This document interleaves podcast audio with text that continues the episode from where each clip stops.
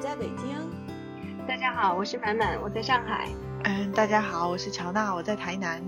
好，然后今天就是还是我们仨，然后呢 要聊一个之前我们对呃这个这个存在那里的一个话题，还没有好好聊过的一个话题。呃，就是之前也是因为疫情的原因嘛，然后我们聊过好几期关于中年危机的啊职场危机的各种问题啊，忽然发现其实这。这一段时间好像这个话题又忽然的变成一个特别热门的一个话题，是吧？就是尤其这个好几个综艺啊，还有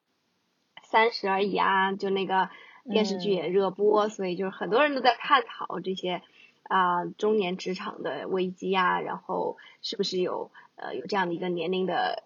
就是社会时钟吧？呃，在哪个年龄阶段，其实就尤其是可能到中年吧。呃，确实应该要去给自己的呃人人生去再去探索一些可能性，就是除了有这个自己的职场以外，嗯，也是不要去就完全的嗯抛弃自己的生活或者抛弃自己其他方面的啊一些探索吧。然后就有有一个作者就提出了一个百分之十五的可能性的概念，我觉得就这个还蛮好的，就是说不管我们做什么。其实也可以去保留那个百分之十五的可能性。那么未来如果说你的主业受到了各种经济原因、社会原因的冲击啊，或者说就是因为自己的发展不是很顺利的话，可能还有别的机会。对，然后所以就可以来今天来探讨一下。呃，像这个最近的话，Little Fish 也是在开拓自己的百分之十五的可能性，对吧？什么感受啊？其实我可能是我们三个里面最后一个在开拓可能性的人，因为之前都比较关注于自己的本职工作嘛，嗯，加上之前的工作一直都很忙，所以也就没有多想过还有其他什么呃可以自己干的事情。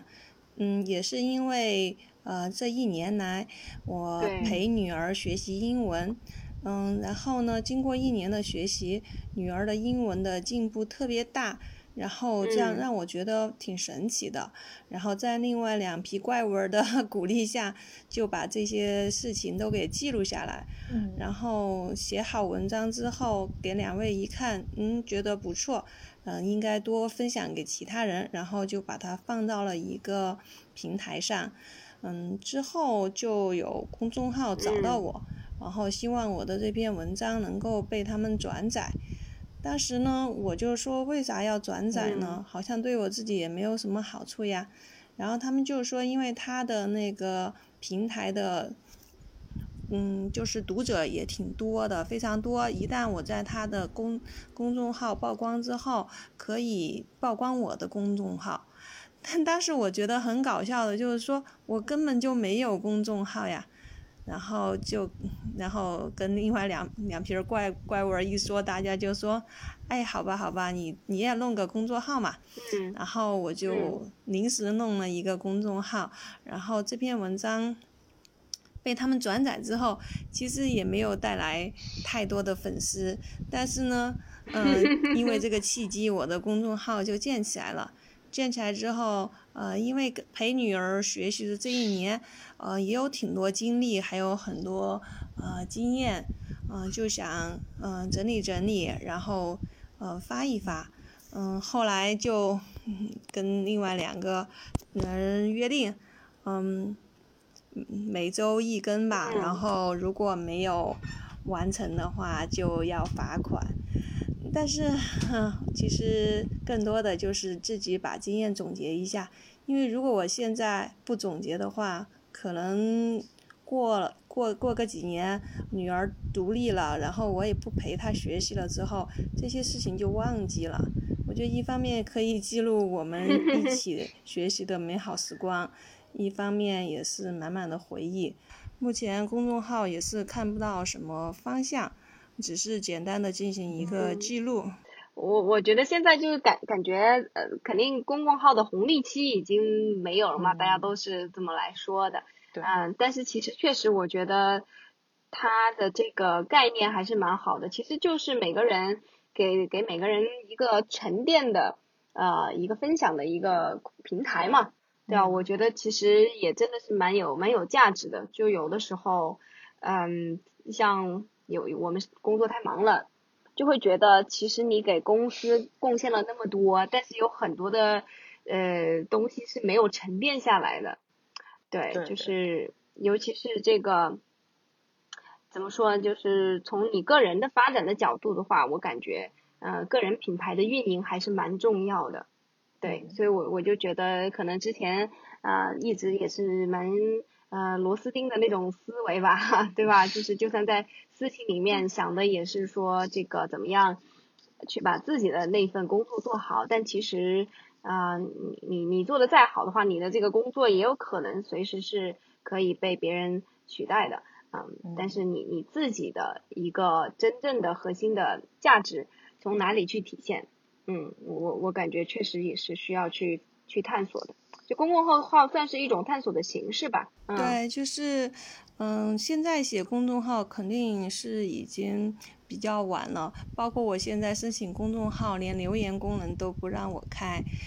但是就是既然开始了嘛，嗯，就一点一点做，虽然不知道将来会走向哪里，但是。嗯，把自己的想法呀一点一点的记下来，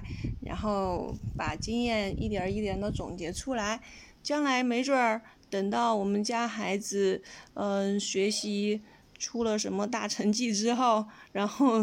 说不定能够整理出一一整套的学习方案来。虽然现在是比较零星的一点儿呃想法，但是以后嗯可能会逐渐也能形成一个体系吧。其实以前，对，因为刚开始，对的，对的，其实不是那个大大 J 小 D，是吧？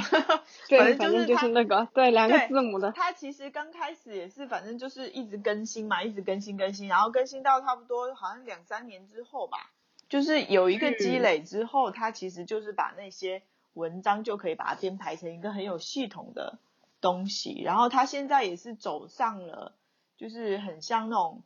就是教育心理学方面的那个方向去了，就是他会去学习啊，或者是去访谈一些就是教育界的一些人，很多路都是你要走着走着，你才能够发现说，哎，他好像可以去往不同的地方。我觉得就是真的还是需要花时间的。对的，因为平时的想法总是很零散的，然后像我也不是一个专业搞英语教育的，所以说一开始说做成一个专业的公众号是不太可能的。但是我相信有很多和我一样的妈妈在和孩子的学习过程中会遇到各种各样的问题。其实任何一本嗯英语的教育书籍，可能不会呃细微到去观察你的孩子在具体的某个阶段会遇到一些什么样的难题，用一些什么样的办法去引导他。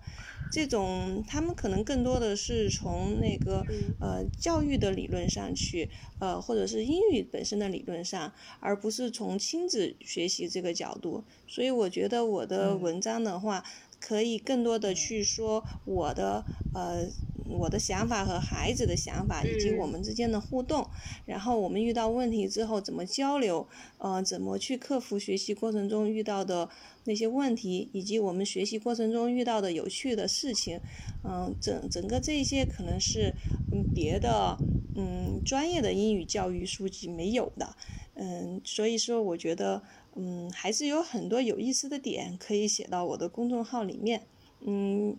读者就会。给我来信说，嗯，有些读者就会来信跟我说，我写的每一篇文章他都会去看，而且看好多遍。哎，收到这样的回复最对对对最开心了。对，是的。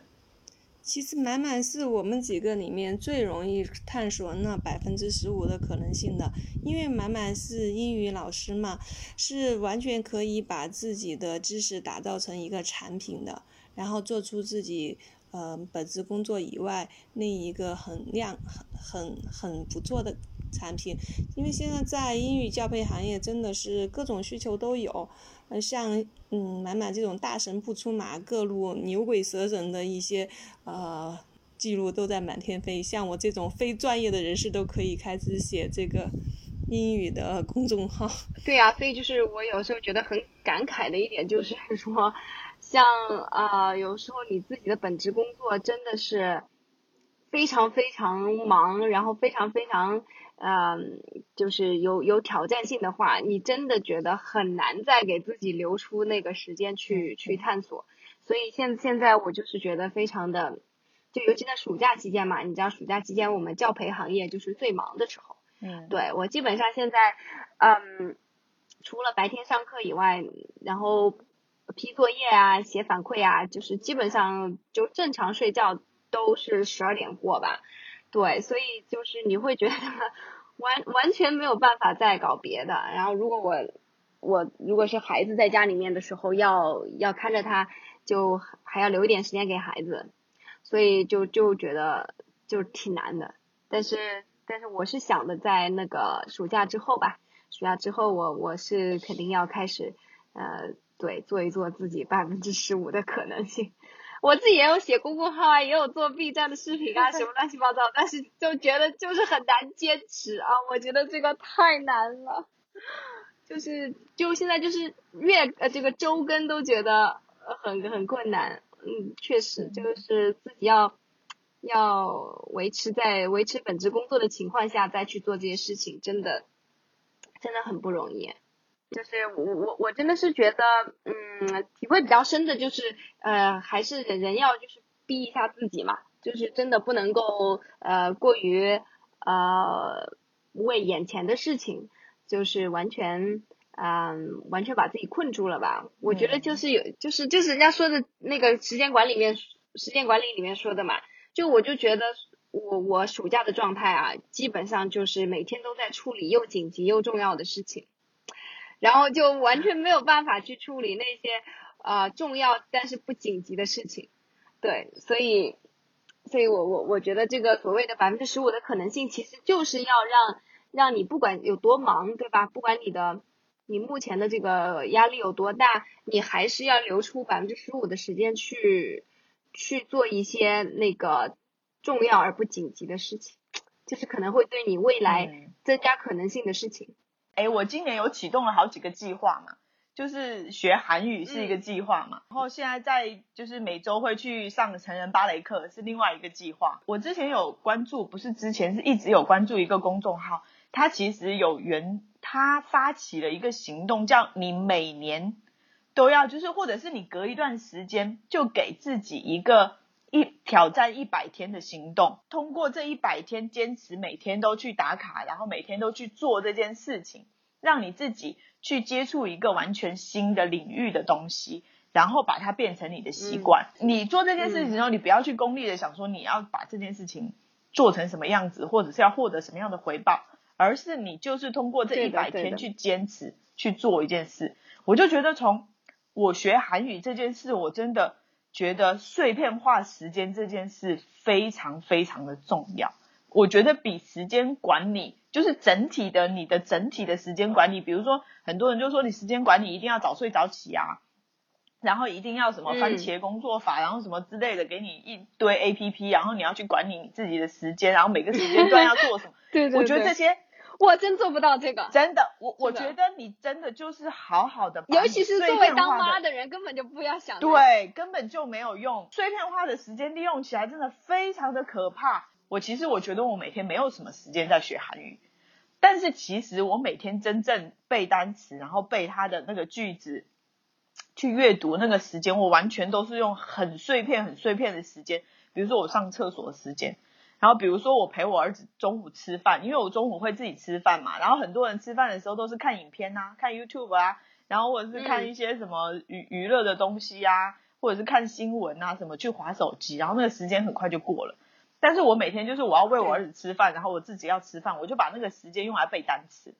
就是它有 A P P 可以背单词，我光上厕所的时间，我背单词大概可以背四个单元，超夸张。当你不去用的时候，你觉得这个不可能。我想说，我上一个厕所就是你上一个厕所可能就划手机就过了，你根本没有注意说那个时间到底可以用来做什么。碎片化的时间在这件事情上真的是给我的启发非常的。啊，你你说的这个让我想起那个之前看过的一个日本的一个女博士呀，就是很厉害的那个，她写了一本书，就是她好像养了五个小孩，小孩对，然后后来还读了博士对嘛，嗯哼，读了博士的那个，然后她的那个时间管理方法就是跟你说的差不多，就是说想到就去做，对，就是说千万不要去，对，千万不要去想说，哎，我要怎么安排，怎么怎么样，因为你永远都就是计划赶不上变化嘛，然后你又会，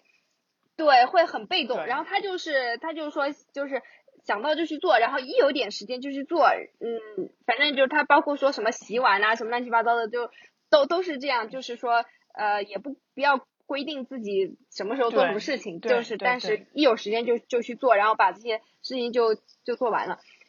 哎，这真的是，我觉得可能这这个还是很有很有很有道理。对，我觉得我就是就是，但我觉得你们这个刚才说的非常非常有道理啊。就是我就觉得我简直是在这方面是非常非常糟糕的，就就是因为我我总是把自己的重要的事情其实是往后放的，就是我任何时候我不会说，嗯，我要把一切都放下，然后先把我觉得很重要的那个事情先做完。其实我可能，比如说我可能会觉得说我的这个作业还没有批完，这个课还没有备好，然后我就会优先，或者说小朋友的事情还没有弄完，我可能会优先去处理这些事情，然后就会发现，那我实在是没有时间。比如说我已经搞到两点钟了，那你还要怎么怎么弄的，对吧？就是绝对是没有没有办法了，所以就就会嗯下意识的把自己的事情往后拖吧。我觉得这个是也是很要命的。就好要命啊！但是有些人，你不觉得这个也是肯定我不是世界上唯一一个这种有有这种问题的人，对吧？就是其实这是这是出于一种什么心态呢？嗯，是吧？我觉得一方面是说我可能很有责任心，对我别人交代我事情我才会认真去做，但是另外一方面的话，其实也是一种一种一种逃避的心态吧。嗯因为如果是别人的要你做的事情呢，其实就是说某种意义上说，别人要负必点责任的，对，对吧嗯，都对。但是你如果是完全自主决定的，我就要在这个时间做这个事情，然后做的非常差，然后这就是只有你一个人的责任，啊，这个浪费了时间就是你自己的责任。所以，所以可能就是说，也许我下意识的时候会有这样的一些、一些心态。所以人家说，就是完美主义的人就是最爱拖延症嘛。对，就是这种，就是不能不能接受自己做的不好，然后结果就一直、一直拖，一直拖，然后其实这样子更加没有进步，因为必须是在不断的做小步快跑嘛，对吧？小步迭代，然后你才能慢慢的做得好。对对对对，确实。哎呀，我道理都懂得很，就是做不到。我嗯我还很佩服乔娜的，就是说，就是做一件非常没有，完全可以说是没有功利性质的事情。对，我我觉得这个也也是，就像刚才，呃，刚才你说的那个一百天的挑战，因为我就想起什么，想起我们那个公司啊每年都要做这个的，啊，就是我们固定的项目，那你不知道吗？所所以你就知道，就是说，有有有的时候就是。呃，这个这个一百天挑战，我就在在反思的话，就是怎么样的一百天挑战可能是最有意义的，因为我们公司就是那个叫百日行动派，嗯，就应该还算是有一我我觉得可能你们不太了解，但是业内的话，应该还是有一定的知名度了。嗯嗯、就是我特别记得刚开始我们做的时候，就很多的竞争机构都特别害怕，就是觉得哇，这个新东方搞的这个高大上的东西啊，然后呃，而且就是一百天坚持嘛，然后也嗯都有特别特别多的很有趣的一些呃一些行动的方案嘛，然后就很多机构都很紧张，就是说嗯经过这么一轮下来，哇，应该是搞得声势很大。嗯，但是就就我所知啊，就是好好像每一年我们搞这个，反正就是有有一点点那个雷声大雨点小的感觉哈，就是说这个参与者肯定每一年都还是会有挺多的，嗯，但可能就如果从一个比较功利的角度来说，呃转转化也比较一般吧。嗯，然后另外一方面的话，就是从老师的这个角度，你会发现可能还是有特别多的老师，其实通过这个机会，主要还是在自己的专业领域的，嗯，就是会比较有这个，呃，其实跟自己的主业是一致的这种嗯选题嘛。嗯嗯，对。然后但其实我觉得这个百日行动的一个真正的魅力，也许是在于真的去选择一个完全没有啥直就是肉眼可见的功利性的一一个东西，但是就恰好是通过这种方式去去给自己的人生，就是说去探索一种新的可能嘛，就好像乔娜学韩语一样，我就觉得说实在的，如果从一个非常功利的角度，韩语有什么好学的，是吧？对，学学英语嘛，对吧？没用，对。是的，对不对？对不对？有有啥用呢？你 你你你也你也不移民到韩国啊？就算移民到韩国，你可能是会会个会点英语，也也也能更好点儿，对吧？就是或者就已经差不多了。所以所以我觉得这个东西可能你目前肉眼可见没有什么功利性，嗯。但是我我真的觉得，如果这个事情做好了以后，反倒是就是你会有一个就别人普通的大众他看不到的一些东西呀。嗯。就正是因为我们都是。从一个非常功利、非常主流的一个呃角度去看，就觉得好像学韩语没有什么特别大的用处。但但是正正是，没有钱呐啊！对，就是。但是就是正因为如此的话，其实有的时候你谁知道呢？对吧？其实很多时候，尤其语言这个东西是非常非常有意思的。你谁知道你你到时候因为你多一种语言，你就会有。多一多一条道路啊！你认识多认识一个人，然后搞不好就能改变你很多的生活。对，所以，所以我我我觉得就是这个，我是在想说，如果真的下次如果我们要做百日行动的话，我感觉应该 建议他们搞一点这种非常不一样的啊，就不要是什么百日读读英文书啊什么之类的，就是那，对呀。呃，对啊，就就挺没意思的，应该让大家去尝试一点，就平时真的不会去做的事情。对对。然后就去试一试，一一百天下来，到底会不会有什么？尤其是那种就是自己从来没有做过的，就可能会做的很烂。啊，对，然后你一百天以后，哇，然后你真的会有一些变化的话，其实这个榜样的力量反倒是可能效果更好，是吧？嗯。嗯，真是蛮蛮有蛮有意思。而且其实我一直就觉得挺挺很佩服乔娜的，就是这一点。而就是我记得我我都还记得你之前曾经有过一个呃完成一个 我觉得就壮举了，对我来说，就每每天是搞一个什么，每天写一个什么，还是每天拍一个照片还是什么？哦，对对对。我记得你你当时有有做这个项目。对对对，我自己有写一个那个 A P P，当时我还在那个 iPhone 上开发 A P P 的时候，我写了一个 A P P。然后就是会每天拍一张照片，然后因为那个时候做这样子模式的还非常少，就没什么人。然后那个 A P P 真的下载量也是很高，真的很高，很多人关注。然后我每天会分分享一些读书的摘抄，然后一张照片，嗯，然后真的很多人关注。然后我也因此这样子交到了很多一些就是关于摄影的朋友，就是因为那个时候我刚好在上海嘛，我我在上海，我真的拍拍了。很多很多上海很很就是很棒的一些照片，然后当时我是有发在就是一个摄影论坛上，然后当时就是就他们网站上就有人找我，就说那个请我去当他们上海版的版主，就是会去维护他的一些内容啊，然后那个对，然后他就问我说，他说你是上海人吧？就是感觉你的照片很有情怀，真的，我们那个时候我跟我老公大概就是周末的时候大概。每次出去就是散，就是真的就是每天就是徒步，周末就是徒步，在上海一天走十公里吧，穿街走巷，然后各种路，大的小的，然后就会规划一条路，我们就是今天去把它走完，然后走到中午的时候要在哪一家店吃饭，然后就是这样子去去排去走上海。那个 A P P 我大概坚持了差不多两年两年半左右吧，然后后来才没有再跟了。你再搞一个那个微公众号的系列，或者是视频号。其实我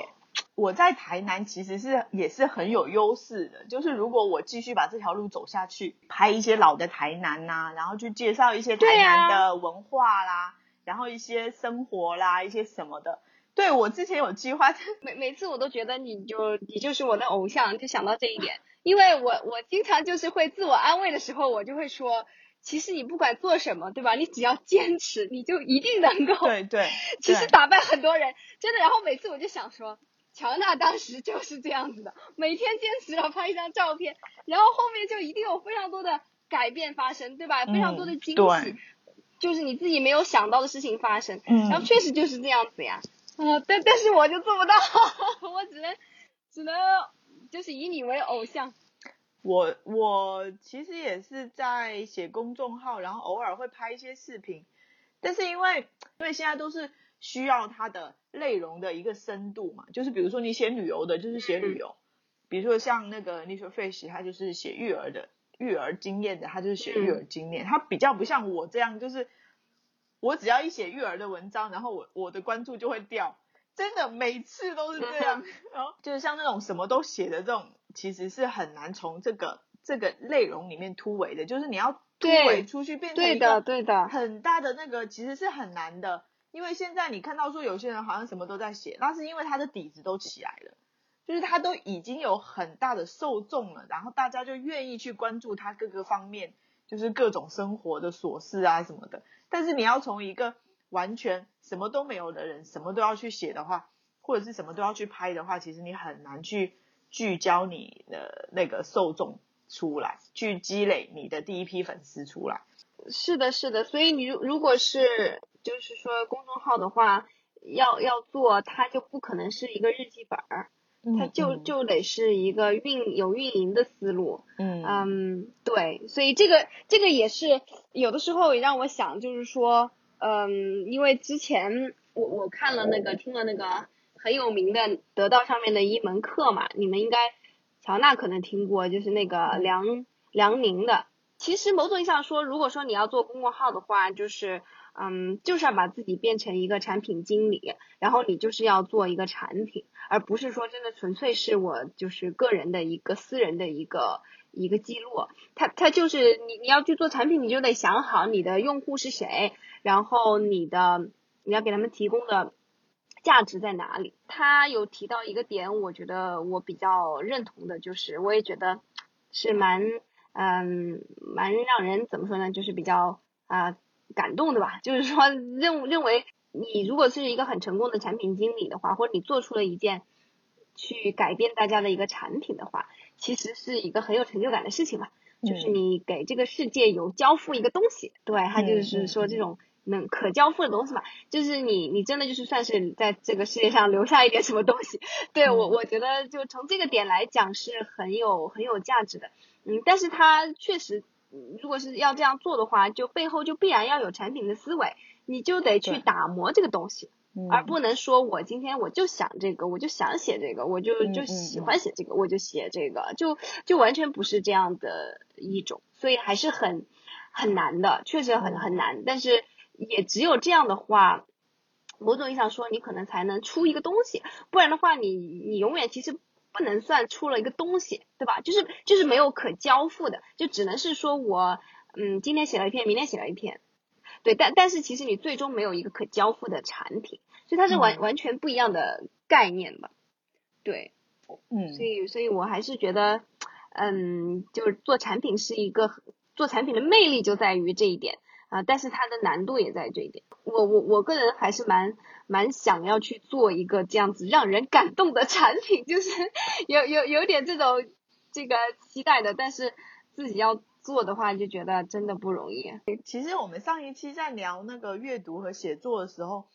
其实有聊到一个问题嘛，就是说大家现在都是愿意去，呃，刚刚满满说的，就是自媒体的东西当做一个产品去运运营的时候，其实它里面就会少了一些关于个人的，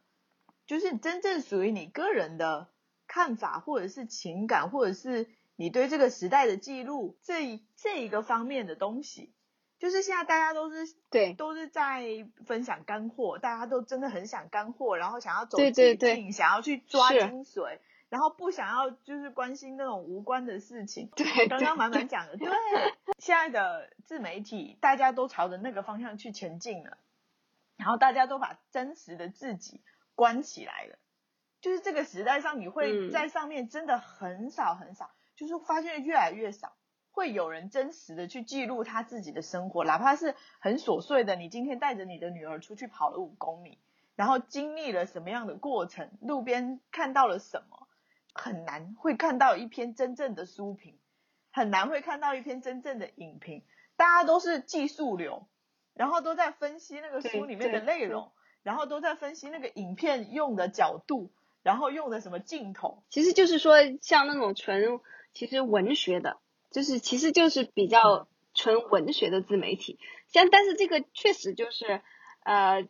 想起来的话，就是自媒体的这个本性就跟文学是冲突的，对吧？就自媒体它本质上就是要做一个产品，它就是要。立立一个人设也好，或者他要在某一个垂直领域去精专，然后他就再再去对搞什么延展的东西，嗯，对，但他就他就跟那文学 这个的定位确实是完全背道而驰的。不是兔子开始写重新写公众号了吗？其实我对他的期待是，我是觉得他的公众号，我对他的我个人哈对他的期待，其实我原本是期待说他可以在文学这条路上走得更远，但是我没有 我没有想到的是，他把他的公他把他的公众号定位是定位在就是会推荐一些书，因为这个是符合这是符合自媒体的定位的呀。